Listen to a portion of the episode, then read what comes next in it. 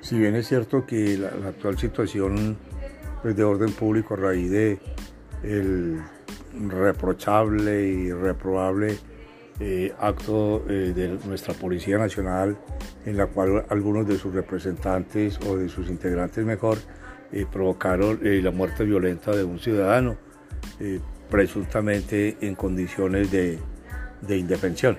Eso está provocando una reacción y es de violencia, o sea, es imposible pues pretender que la violencia se va a resolver con más violencia. Eso es parecido a decir que la gasolina se apaga con gasolina.